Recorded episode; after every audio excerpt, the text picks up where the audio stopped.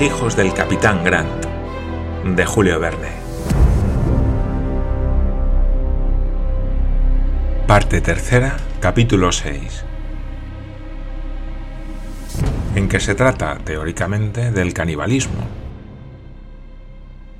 El primer medio de salvación intentado por John Mangles no había producido ningún resultado y era forzoso, por consiguiente, recurrir al segundo sin demora.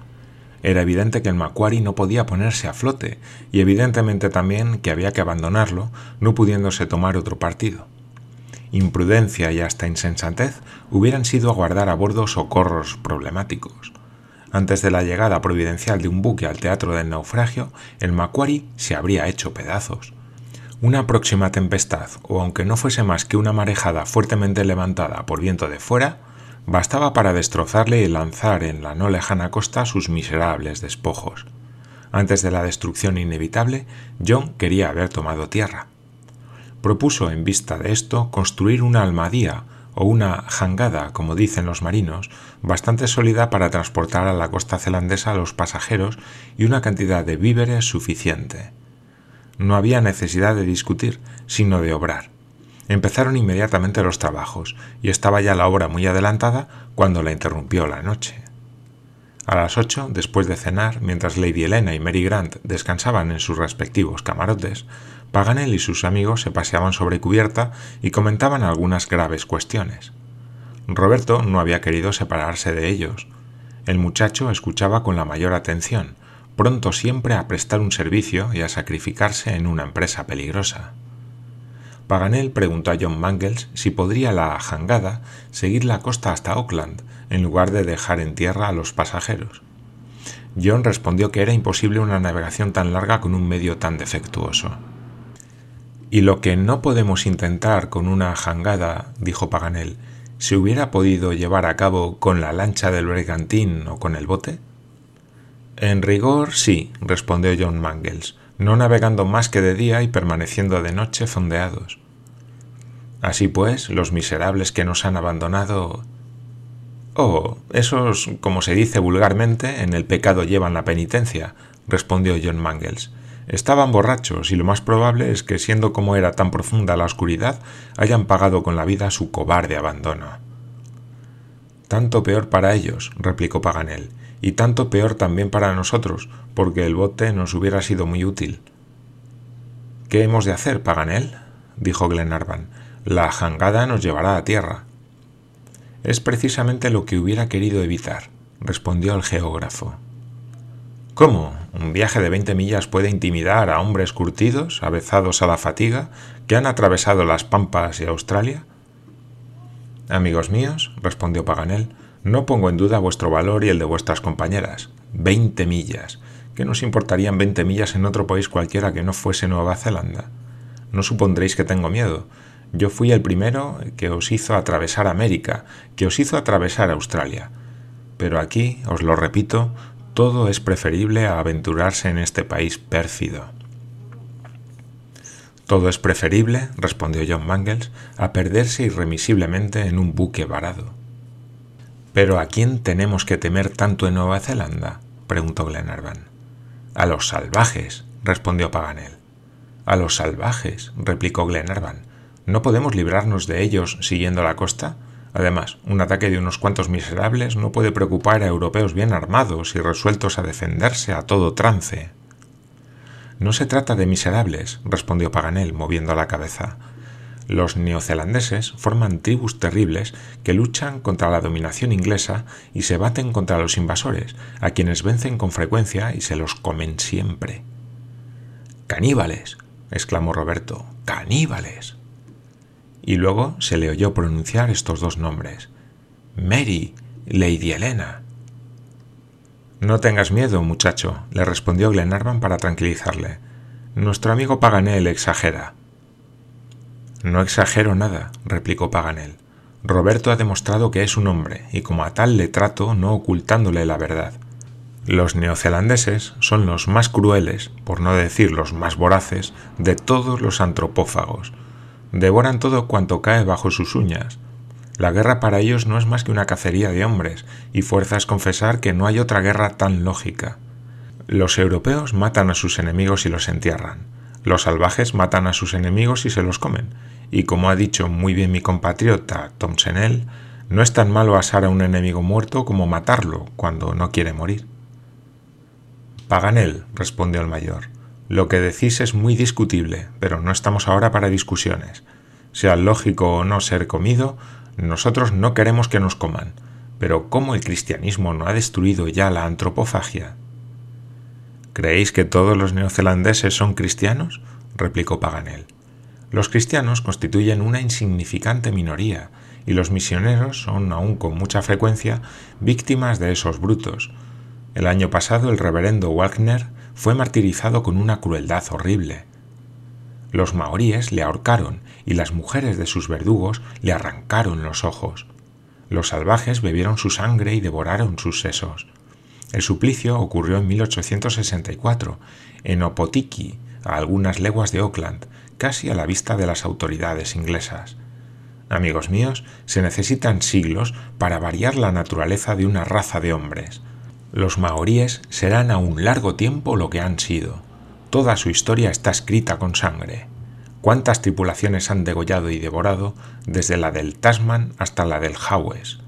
Y no es precisamente la carne de los blancos la que excita su apetito. Antes de la llegada de los europeos, los zelandeses recurrieron al asesinato para saciar su glotonería. Muchos viajeros han vivido entre ellos y asistido a los festines de los caníbales, en que los convidados solo tomaban los platos delicados, como carne de mujer o de niño. Esos son cuentos, dijo el mayor, debidos a la inventiva de los viajeros, que hacen gala de haber vuelto sanos y salvos de países peligrosos y del estómago de los antropófagos. Algo resto de las exageraciones, respondió Paganel, pero han hablado hombres dignos de fe, los misioneros Kensal, Madren, los capitanes Dillon, Durville, Laplace y otros, cuyas narraciones creo a pies juntillas. Los zelandeses son crueles por naturaleza. Cuando muere uno de sus jefes, inmolan víctimas humanas con que pretenden aplacar la cólera del difunto, que podría ser fatal a los vivos, y al mismo tiempo los inmolados son servidores que le ofrecen para la otra vida pero como se comen sus criados póstumos, después de degollarlos, hay motivos para creer que el estómago les impulsa a la matanza más que la superstición. Sin embargo, dijo John Mangles, se me figura que la superstición representa un gran papel en las escenas de canibalismo, y que, por consiguiente, dando a los caníbales otra religión, se les darían otras costumbres. Decís bien, amigo John, respondió Paganel os remontáis a la grave cuestión del origen de la antropofagia. ¿Es la religión o es el hambre quien ha inducido a los hombres a comerse unos a otros? En estos momentos la discusión sería por lo menos ociosa. Las causas del canibalismo son una cuestión aún no resuelta, pero el hecho existe, y es un hecho grave que debe preocuparnos mucho. Paganel estaba en lo cierto. La antropofagia en Nueva Zelanda ha pasado al estado crónico, como en las islas Fiji y en el estrecho de Torres. No cabe duda de que la superstición interviene en tan odiosas costumbres, pero hay caníbales porque hay momentos en que la falta de caza y el hambre apremia. Los salvajes empezaron a comer carne humana para satisfacer las exigencias de un apetito muy rara vez satisfecho, y luego los sacerdotes reglamentaron y santificaron tan monstruosas costumbres. Las comidas y las cenas han formado una liturgia, se han convertido en sagrada ceremonia, y aquí todo. Por otra parte, en concepto de los maoríes, no hay en el mundo nada tan natural como comerse unos a otros. Con frecuencia los misioneros les han interrogado acerca del canibalismo, les han preguntado por qué devoraban a sus hermanos. Los jefes de tribu les han contestado que los peces se comen a los peces, que los perros se comen a los hombres, que los hombres se comen a los perros, que éstos se comen entre sí. En su misma teogonía, la leyenda refiere que un dios se comió a otro dios. ¿Cómo es posible con tales precedentes resistir al placer de comer cada cual a su semejante? Además, los zelandeses están persuadidos de que devorando a un enemigo muerto se destruye su parte espiritual y de que de este modo heredan su fuerza y su valor, que están particularmente encerrados en el cerebro, por cuya razón el cerebro figura en los festines como el plato de honor y predilecto. Sin embargo, Paganel sostuvo, no sin fundamento, que la sensualidad y sobre todo la necesidad excitaban a los zelandeses a la antropofagia, y no solo a los salvajes de Oceanía, sino que también a los salvajes de Europa. Sí, añadió, el canibalismo ha reinado durante mucho tiempo entre nuestros antepasados de los pueblos actualmente más civilizados, y no lo toméis por una alusión personal entre los escoceses particularmente. ¿De veras? dijo McNabbs. Sí, mayor, respondió Paganel. Si leéis ciertos pasajes de San Jerónimo que se refieren a los Aticoli de Escocia, veréis el concepto que deben mereceros vuestros abuelos. Y sin remontarnos más allá de los tiempos históricos, bajo el reinado de Isabel, en la época misma en que Shakespeare creaba su Shylock, ¿no fue acaso ejecutado por crimen de canibalismo el bandido escocés Sawney Bean? ¿Y qué sentimiento le había arrastrado a comer carne humana? ¿La religión? No, el hambre. ¿El hambre? preguntó John Mangles. El hambre, respondió Paganel, pero sobre todo la necesidad que tiene el carnívoro de rehacer su carne y su sangre con el azoe contenido en las sustancias animales.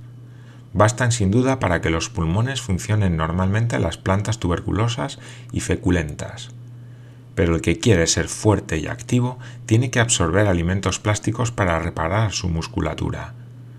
Mientras los maoríes no sean miembros de la sociedad de los vegetarianos, comerán carne, y la carne que coman será humana. ¿Y por qué humana? dijo Glenarvan. Porque no tienen otra, respondió Paganel, y es menester decirlo no para excusar sus hábitos de canibalismo, sino para explicarlos en este inhospitalario país son raros los cuadrúpedos y hasta las aves. Así es que los maoríes en todos los tiempos se han nutrido de carne humana. Hasta hay estaciones para comer hombres, como en las comarcas civilizadas para comer cerdo y para la caza. Entonces empiezan las grandes batidas, es decir, las grandes guerras, y tribus enteras son devoradas en la mesa de los vencedores. Siendo así, Paganel, dijo Glenarvan, la antropofagia no desaparecerá hasta que los carneros, los bueyes y los cerdos abunden en las praderas de Nueva Zelanda. Es evidente, querido Lord, y aun entonces pasarán años antes de que los maoríes pierdan su afición a la carne neozelandesa, que prefieren a todas las otras porque los hijos gustarán por mucho tiempo de lo que gustaban sus padres. De creer lo que ellos dicen, la carne humana se parece bastante a la de cerdo, aunque tiene un poco más de humillo. La carne de los blancos les gusta menos, porque como los blancos echan sal a las sustancias de que se nutren, su carne adquiere un sabor particular que no agrada tanto a los gastrónomos antropófagos. Cuán melindrosos son, dijo el mayor, pero la carne, sea de blanco o de negro, la comen cruda o cocida. ¿Y eso qué más da, Monsieur McNabbs? exclamó Roberto. ¿Cómo qué más da? Respondió con seriedad el mayor. Si me ha de comer un antropófago, quiero que se me coma cocido. ¿Por qué? Para estar seguro de que no me comen vivo. Está bien, mayor, replicó Paganel, pero ¿y si os cuecen vivo? Lo mejor será, respondió el mayor, que no me coman cocido ni crudo. Pues bien, McNabbs, dijo Paganel, por lo que pueda convenirnos os diré que los neozelandeses comen siempre la carne cruda o curada al humo, son personas que han adelantado mucho en el arte culinario y tienen un paladar bien educado, pero respetando el gusto de los demás, pues de gustos no hay nada escrito, os aseguro que la idea de ser comido, por bien que me condimenten, no me hace gracia. Qué asco terminar la existencia en el estómago de un salvaje. En fin, dijo John Mangles, resulta de todo lo dicho que debemos evitar caer en sus manos esperando que el cristianismo proscriba tan horrorosas costumbres. Debemos esperarlo, respondió Paganel, pero creedme, un salvaje que sea aficionado a la carne humana renunciará a ella difícilmente. Juzgar por estos dos hechos. Veamos los hechos, Paganel, dijo Glenarvan. El primero está consignado en las crónicas de la Sociedad de Jesuitas del Brasil. Un misionero portugués encontró un día a una vieja brasileña muy enferma, de suerte que le quedaban pocos días de vida. El jesuita le inculcó las verdades del cristianismo, que fueron aceptadas sin discusión por la moribunda. Después de nutrir su alma, pensó en nutrir su cuerpo y ofreció a la penitente algunas golosinas europeas. ¡Ay! respondió la vieja, mi estómago no puede tolerar ningún alimento. Solo hay uno que creo que me comería con gusto, pero desgraciadamente no hay aquí nadie que pueda proporcionármelo. ¿Qué es? le preguntó el jesuita. Ay, padre, una mano de niño. Con qué gusto roería los huesecillos. Cáspita, ¿pero eso es bueno? preguntó Roberto. La segunda historia te lo va a decir, respondió Paganel. Un día un misionero reconvenía a un caníbal por la horrible costumbre, contraria a las leyes divinas, de comer carne humana. Y además, añadió, debe de ser carne mala. Ah, padre mío, respondió el salvaje, mirando con avidez al misionero, en el cual de buena gana hubiera hincado el diente. Decid que Dios prohíbe comerla, pero no digáis que es mala. Si alguna vez la hubieseis probado,